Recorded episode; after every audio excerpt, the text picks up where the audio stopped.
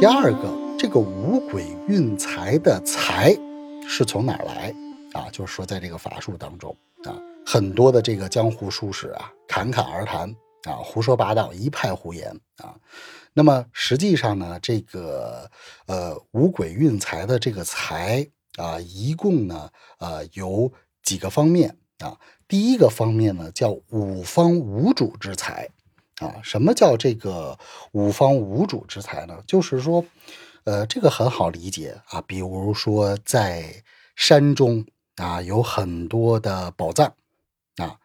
呃，还还没被开采，那这个就是无主之财啊，对吧？啊，这是从物质上来说的啊，就叫呃五方无主之财啊。那么第二种财呢，就是说福主前世功德当中的遗漏之财。啊，这是第二种啊，五鬼运财的财的来源啊。第三种呢，是福主今生命格当中的遗漏之财啊，这个五鬼也可以帮我们实现。第四种呢，是前世别人所欠这个福主啊，未被累积到福主今生福报当中的财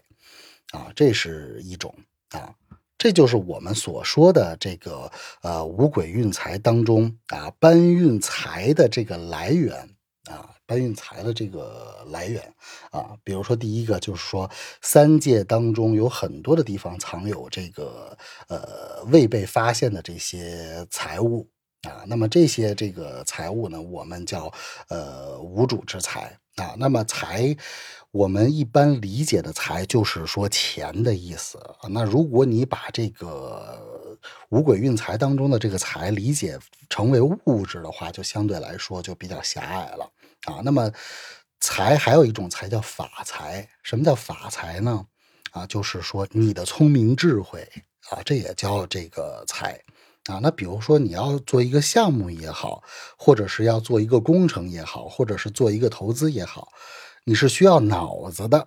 啊，你是需要这个头脑的啊，它你的你的逻辑要在里边。那么这种能够赚钱的逻辑或者能够赚钱的智慧，那么也是财的一种体现啊。那么第二个呢，就是说，呃，福主前世功德这个遗漏的财，呃，一般来说的话，前世如果做了好的事情啊，就会给自己积累功德。啊，那么功德呢，就会转换为呃这一世相应的福报啊。那其实道教也是讲这个福报的，讲讲果报的啊。那佛教也是讲因果的啊。这一点的话，从世间法的角度来说，道教和佛教是很相似的，或者是说呃有共同的地方，它属于共法。呃，我们之前肯定都是做过这个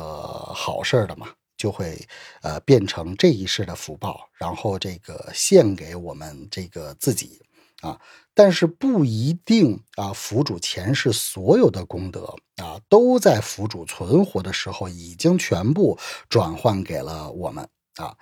那么没有转换的那一部分的呃福德啊，就会保存在三观大帝处啊，另做处理。啊，一部分呢就转换给自己的子孙啊，就转换给了自己的这个子孙。所以说呢，这个我们每一个人所做的善恶，就是现在所做的善恶啊，其实都是对子孙后代有影响的啊，这个是肯定的啊。不管你家的这个祖坟的风水怎么样啊，或者是说啊，你家里边啊多有钱，或者这一世多有福报啊，你的子孙。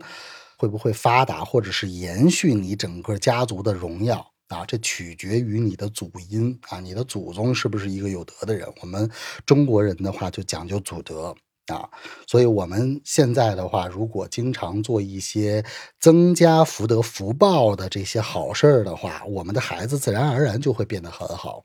啊。因为你的这个福德已经呃淤出来了啊，那就分给你的子孙后代吧啊，它有这样的一个呃道理在里边啊。一部分呢会分享到自己来世的福报当中啊，有一部分是分享给子孙的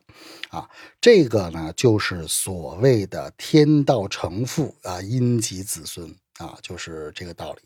啊。但是经过给子孙分享啊，给自己来世分享之后呢，三观功德库中仍然会有保存的财物啊。这个时候呢，就可以通过五鬼搬运术将这些财物提前搬来使用。啊，说白了，其实就是自己的这个财物，在三官大帝没有分配之前，提前通过啊这种法术啊，然后把它转换到现在的自己的生活当中啊，就这样的一个方法啊，这是第二种。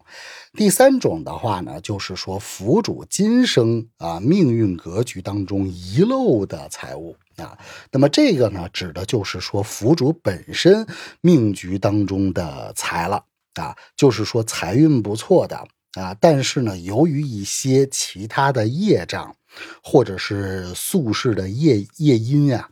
啊之类的啊，那么就是不能这个享用到这种财物，那么我们就可以通过这样的一种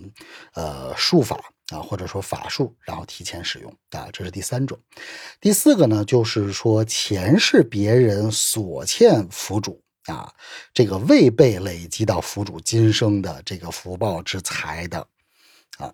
这种财啊也可以啊，就是说在福主前世啊曾经借给别人财物啊，但是呢，在福主去世前啊一直没有被归还的这些财物。啊，那么这些财物的话呢，呃，本来要化作福报啊，转给福主今生的啊，而由于一些原因没有及时，呃，给自己的这个今生啊，也可以用五鬼这个搬运术啊来进行催财啊。那这个其实也很好理解。那么这里边也有一个因果的道理，就是说你这一世如果欠别人的钱的话，那即使说你这一世不还，或者是说你耍无赖。啊，或者是说你不想还啊，你有钱你就不想还给他，你将来也是要还的，出来混早晚要还的嘛，啊，这这是肯定的，你这辈子不还，下辈子也得还，而且它是有折损率在里边的，什么意思？比如说你这一世欠了一个人一百万，啊，或者五十万，那么等到你下一辈子还的时候，你可能要还还两百万，啊，因为这个它是要增长的。啊，这个就跟算利息是一样的，它这个是要增长的，啊，或者是说你这一世这个呃欠了一百万啊，你过了三世，过了三辈子以后，那你要还五百万，啊，这都是有可能的啊，所以就是说我们在这一世当中呢，会有很多的这个因果在里边，大家可以仔细的去观察。我举一个例子，比如说。呃，一个男人和一个女人在一起，有的是男的给女人花钱，但是也有女人给男人花钱的吧，对吧？这个两个都是有债务关系的，凭啥这个男人要给女人花钱呢？那你说从社会责任感上，或者是从这个呃这个价值观上来说，就是男人嘛，要挣钱要养家，他给女人啊多花一些。但是也一样有很多女人愿意给自己的这个啊男朋友或者是男人花钱呀，啊，那你就是说你找不出来一个固定的一个定义，为啥呢？这个里边是有人家两个人的这个自己的因果关系在里边的。对吧？我们也看到了，不管有有有年龄大的还是年龄小的，啊，总会有一方给另一方花钱啊。而且呢，还有的是那种啊，我花了钱了，然后对方还不给自己好脸的那种啊，这种也有很多，对吧？这都是属于这个跟宿世的因果啊有很大关系的啊。那么